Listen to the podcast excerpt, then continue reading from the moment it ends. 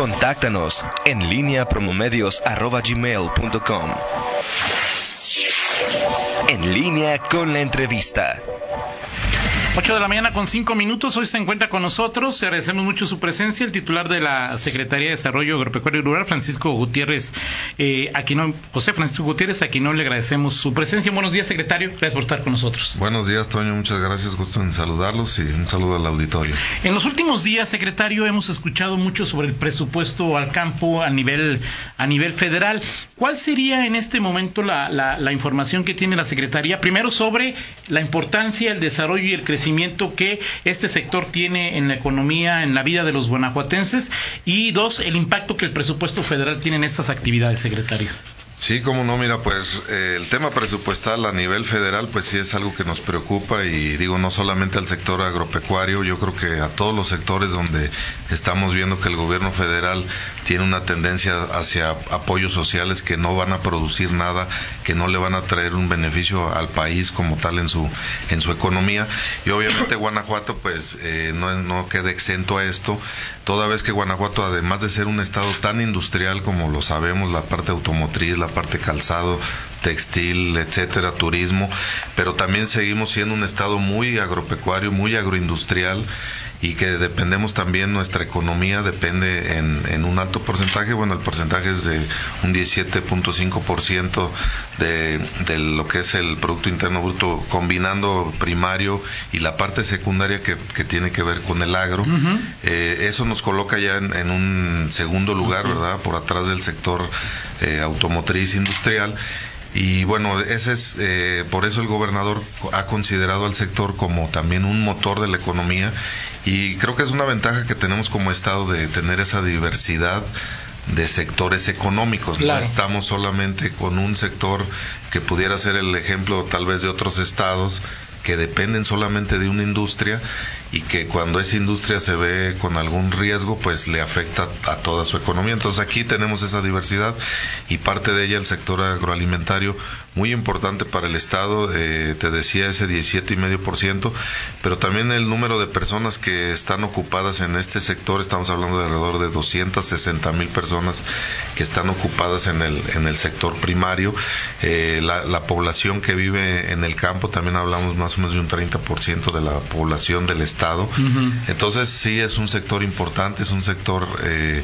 que, que, está creciendo, porque también eso hay que decirlo, ahorita estamos ya en, en tiempos de una prácticamente una recesión económica, pero el sector eh, y las exportaciones de nuestro sector siguen creciendo. Tenemos identificados una serie de productos del campo que, que son líderes a nivel nacional. O sea, Guanajuato es número uno en producción de brócoli uh -huh. como, como estado a nivel nacional. Lo mismo en lo que viene siendo cebada. Y ocupamos primeros lugares, segundos lugares, terceros lugares en lo que es agave, cebolla, pimientos. Eh, y también en la parte pecuaria, que también a veces vemos más la parte agrícola. Claro. Pero si tú totalizas el valor de la producción agropecuaria del estado de Guanajuato, andamos alrededor de 51 mil millones de pesos al año. La mitad es agrícola, un poquito más de la mitad, y, y, la otra mitad, o un poquito menos de la mitad, sería lo pecuario. Entonces también somos un estado muy importante en, en la parte pecuaria. Claro. Nuestro principal producto es eh, la carne de ave luego por ahí viene la leche de bovino, la carne de porcino, o sea, sí somos un estado altamente productor. Y bueno, en el estado también eh, tiene la característica que a lo largo y ancho de nuestro estado realizamos actividades agropecuarias. Obviamente uh -huh. hay algunas vocaciones por, por las zonas, los climas, las condiciones eh, eh, geográficas, etcétera, que, le, que van marcando que algunas zonas sean más ganaderas, otras más agrícolas, pero ya totalizando. Y otra característica que es así es muy de aquí de León, uh -huh. ahorita que estamos en León, eh, pues obviamente la ciudad más grande del estado, la quinta tal vez ciudad más grande del país, pero que todavía tiene una muy importante zona rural y que también se le, se le tiene que seguir fomentando esa actividad para seguirle abonando a lo que decíamos, que haya una diversidad en la economía, que, que no solamente dependamos de una, de una sola actividad. ¿Cuál es la importancia del recurso federal y por qué la importancia de que se mantenga o crezca, secretario? Bueno, el recurso federal, efectivamente, viendo que muchos de los productos del campo también se consideran commodities. Uno de nuestros principales productos, que es, por ejemplo, el maíz, es un, es un commodity que juega en la cancha mundial donde se rige por precios internacionales, donde nuestros competidores son países, eh, pues en otras latitudes, hablaríamos tal vez de Argentina, obviamente Estados Unidos, que es el gran productor de alimentos y cereales sobre todo del mundo. Entonces, eh, para poder competir eh, a, estos niveles ya globales, vemos que la mayoría de los países del mundo le apuestan a, los apoyos al campo. Entonces, esa es la importancia de que sigan manteniéndose los apoyos al sector que nos permitan mantener esa competitividad. ¿Son apoyos directos al productor secretario? Hay, una diversidad de apoyos, pero hay que tomar en cuenta, número uno, que la industria de la que estamos hablando, pues es la que genera los alimentos para la humanidad, ¿no? La humanidad está creciendo y, y se habla de que en el 2050 tenemos que duplicar la producción de alimentos para poder mantener el ritmo de crecimiento de población. Entonces, ¿qué tipos de apoyos hay? Bueno, hablando otra vez de esa importancia de producir alimentos, el sector tiene eh, la característica de que es susceptible a muchos riesgos. Y por eso a veces hasta decimos que la actividad agrícola es una actividad catastrófica, por llamarle de alguna manera, porque tenemos los riesgos del clima, por un lado, tenemos los riesgos del mercado, que esto es su, eh, altas y bajas de los precios, y tenemos también riesgos del tema sanitario, como son plagas y enfermedades en el ganado. Entonces, muchos de, estos subsidios o, la función de los gobiernos debería de ser buscar eh, mantener esa competitividad y minimizar estos riesgos de que estamos hablando. Entonces, la preocupación que tenemos ahorita muy grande del presupuesto federal que están proponiendo el, Ejecutivo Federal es que precisamente están eliminando a, completamente a cero los programas que atendían los riesgos catastróficos del sector el seguro agropecuario, el seguro agrícola, el que le llamamos también un seguro catastrófico, cuando venían las heladas, las sequías, las granizadas, donde vienen pérdidas totales de los cultivos y que había un seguro que el gobierno eh, subsidia la, la, compra de la póliza en una concurrencia federal estatal, lo están eliminando ellos 100%. Entonces dices, bueno, pues ya no va a haber seguros. Entonces, si bien ¿Ese sería el, mayor impacto, secretario? Ese es uno de ellos, ese es el seguro. El otro es el, riesgo eh, de de comercialización. Hablando de estas alzas y bajas, existen mecanismos a nivel internacional. El que más usamos en granos es la Bolsa de Chicago. La Bolsa de Chicago mantiene los futuros, cuáles van a ser los precios de los futuros, y hay herramientas que son coberturas de precios donde tú puedes adquirir, digamos así. Como le hacemos con el petróleo en términos del gobierno federal, digamos. Puedes adquirir un seguro para garantizar qué precio voy a vender mi cosecha y si hay altibajos, pues en la Bolsa de Chicago y con esas coberturas y esos mecanismos se protegen. El gobierno federal está eliminando también ese programa que le permitía a los agricultores cubrirse o protegerse en riesgos de mercado. Y el tercer aspecto es precisamente lo sanitario. O sea, tenemos un organismo muy fuerte que se llama Senacica, que depende de la Secretaría de Agricultura a nivel federal, y que también le están, no, no le están bajando a cero, pero sí tiene un importante recorte que además viene arrastrando recortes de años anteriores. Esos son los tres riesgos y, y lo más preocupante. Pero por otro lado, igual que cualquier sector, el campo también requiere la modernización, requiere la adopción de tecnología requiere eh, obviamente la capacitación de los, de los productores para que adopten estas tecnologías. Y esos son otro tipo de subsidios que normalmente se tenían eh, para precisamente eh, incorporar estas nuevas tecnologías y bueno acabamos de vivir grandes eventos en Guanajuato digo la feria Hanover fue un gran evento que habla de tecnología industrial y el sector agroindustrial no es ajeno a ellos. necesitamos incorporar la 4.0 y, lo estamos haciendo. En Guanajuato tenemos una producción muy moderna, muy tecnificada y que va avanzando año con año. Y lo mismo tuvimos eh, hace unas semanas el Foro Global Agroalimentario agroalimentario, donde también vimos toda la, tecnología, las herramientas, los sistemas, y, de verdad se sorprenderían de conocer el, nivel de tecnología que ya tiene el campo, donde ya hablamos de, máquinas de automatización, de selección por prácticamente robotizada de calidades, de variedades, etcétera, ¿no? Entonces, ese es otro tipo de recortes, ¿sí? Le están quitando, esos sí eran unos subsidios directos a la, que le llamamos a la capitalización, donde si tú querías comprar un equipo que te permita modernizarte, pues el gobierno te apoyaba con un porcentaje de acuerdo a tu a tu nivel de ingresos, a tu estratificación, a tu... De acuerdo a un tabulador te podían dar hasta el 50% del valor de un equipo que te permita modernizarte.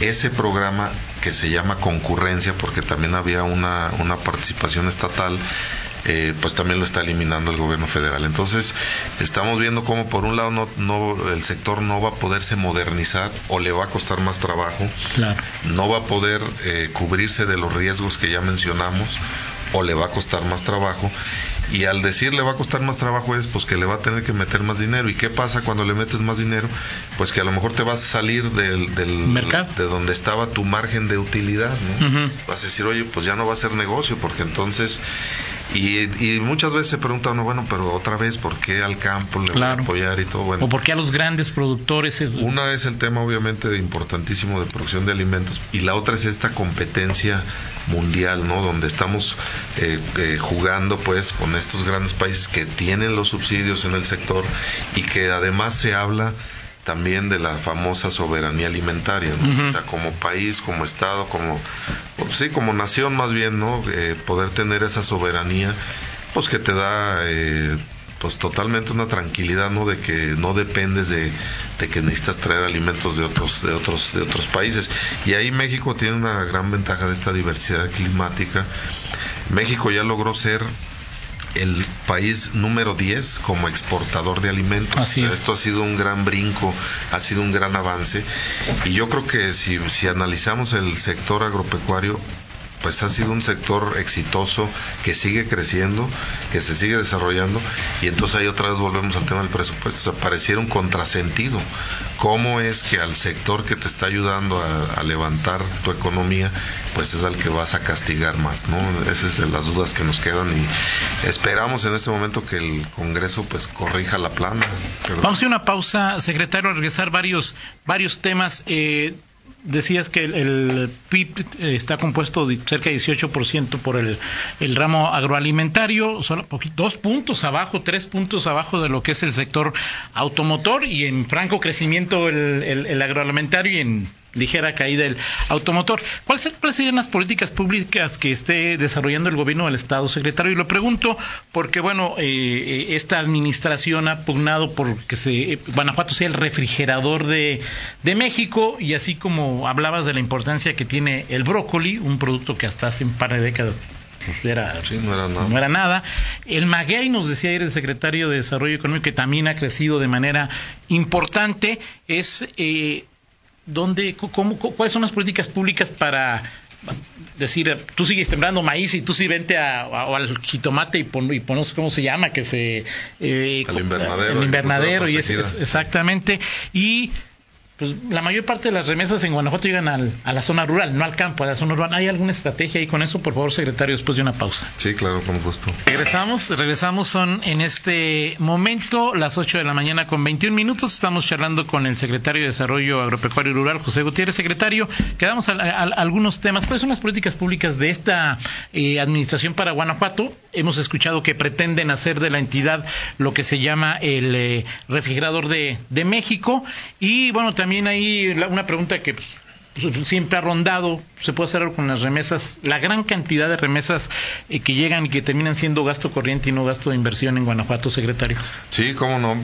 Pues mira, desde, desde el inicio de la administración, el, gobernador Diego pues ha, expresado y, es la instrucción que nos ha dado de, la importancia de mantener el desarrollo económico del, del Estado y bueno, como ya lo veníamos platicando, el, sector agropecuario pues tiene una gran importancia en, en la parte económica y de hecho para esta administración eh, nos da la, digamos, la instrucción de, meternos más al tema económico y dejar un poquito el, tema social sin que queramos decir que lo vayamos a abandonar, eh, pero sí que lo atienda otra secretaría tal vez, porque el, el campo y la zona rural tiene mucho componente social.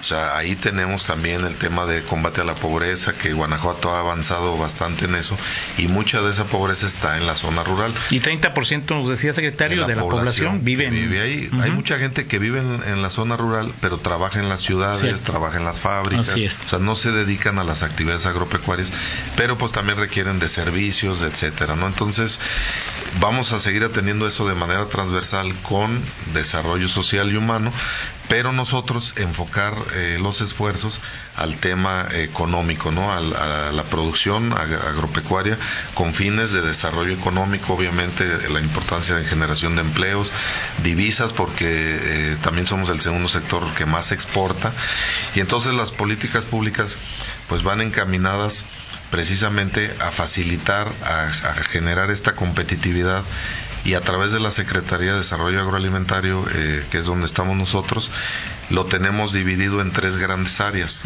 Eh, una de las áreas es la parte precisamente de las actividades económicas del sector rural, donde buscamos fomentar eh, el desarrollo de estas actividades a través de la capitalización, hablamos de estos tipos de subsidios que le permitan a la gente modernizarse, etcétera, pero también tenemos programas que cuidan la sanidad, que cuidan la inocuidad eh, y tenemos otros programas que hablan del tema de la comercialización de los granos. Seguramente ustedes recuerdan que se hizo un gran esfuerzo en la construcción de silos, grandes silos para almacenar grano y que eso nos ha permitido establecer una política estatal de comercialización que le ha dado estabilidad a los mercados. Afortunadamente, hace ya muchos años que nos olvidamos de las tomas de carreteras porque el maíz no valía, etcétera, Entonces, estas políticas han ayudado y todo Pero el grano sigue siendo parte de la estrategia agropecuaria que, agroalimentaria que, tiene Guanajuato. Sí tiene que seguir siendo la parte de la estrategia. Eh, obviamente, y, ahorita mencionabas el tema del refrigerador, la, la traducción que hacemos al tema refrigerador es que busquemos que los productos tengan ya algún tipo de proceso. O sea, primario, secundario, buscar un valor, agregado. No solamente vender un ingrediente, sino ya vender una cosa que tenga un, producto procesado, que tiene un valor agregado y que esperemos que ese valor agregado se quede en el Estado. Así es. Entonces, a nivel de grandes proyectos, y esa es otra parte de la política, generar proyectos transversales donde estamos participando con desarrollo económico, estamos participando, mencionábamos ya CEDESHU para el tema social, y por otro lado con medio ambiente porque ese es el otro gran reto del sector. La producción agropecuaria en el mundo, no nomás en Guanajuato, tiene que ser amigable con el medio ambiente. Tenemos que adoptar prácticas que sean sustentables, que cuiden el agua, que ese es uno de nuestros grandes retos. Necesitamos cuidar el agua y el sector es el que más agua utiliza eh, en el estado, ¿sí? Hablamos de que la agricultura utiliza más o menos el 84% del agua que se mueve en Guanajuato o que se usa en Guanajuato. Entonces tenemos que seguirle apostando a cuidar los recursos naturales.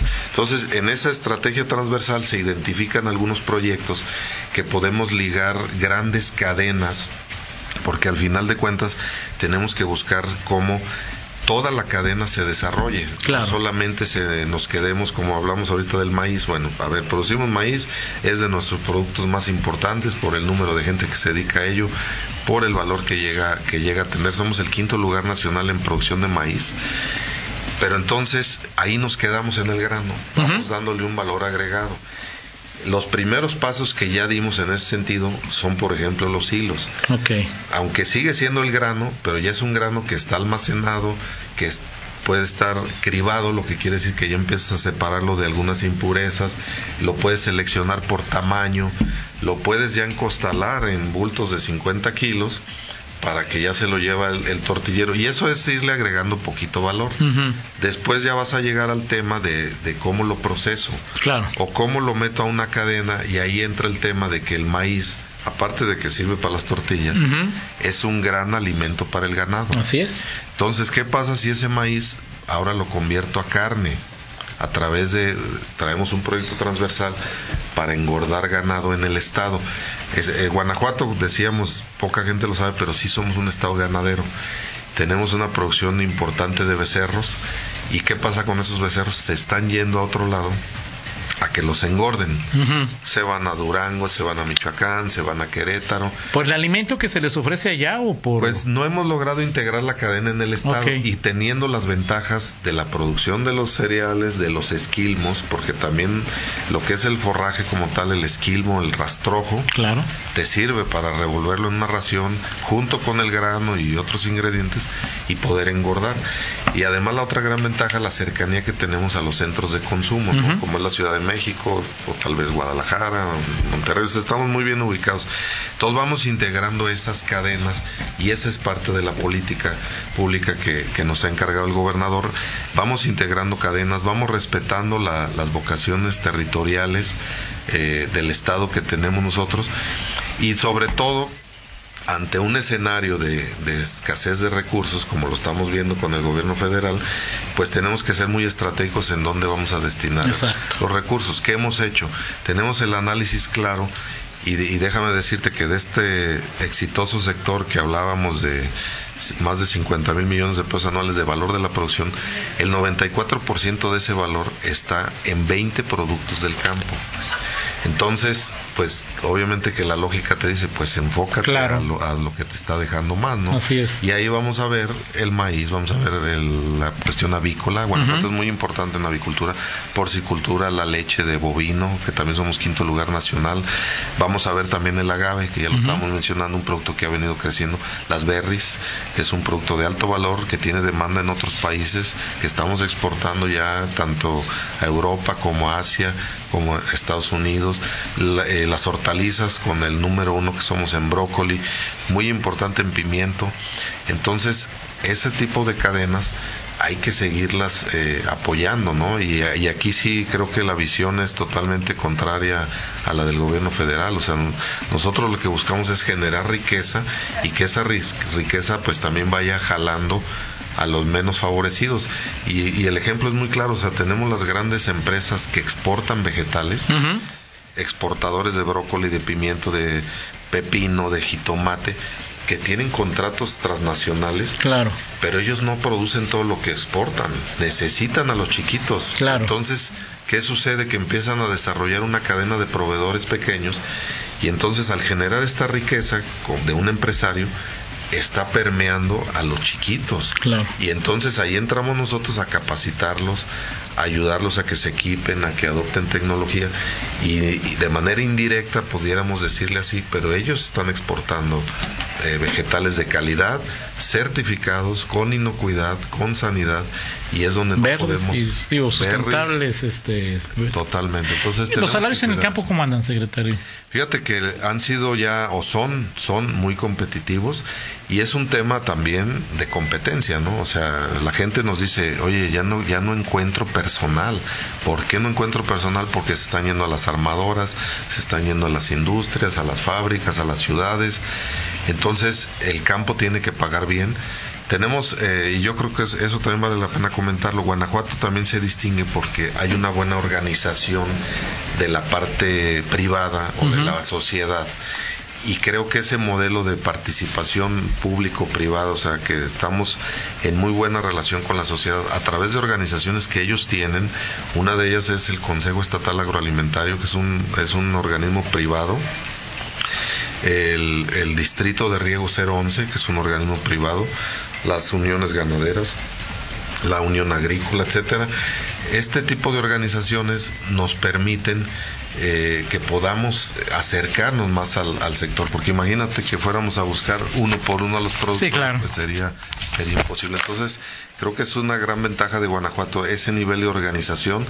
Estas organizaciones se reconocen eh, como líderes a nivel nacional. La, la Unión de Porcicultores de Guanajuato es, el, es prácticamente yo diría la mejor del país en, en su tipo y sobre todo porque aglutina a pequeños otra vez, pequeños porcicultores de todo el estado que juntos han logrado construir eh, pues una gran organización que les ofrece alimentos a más bajo costo.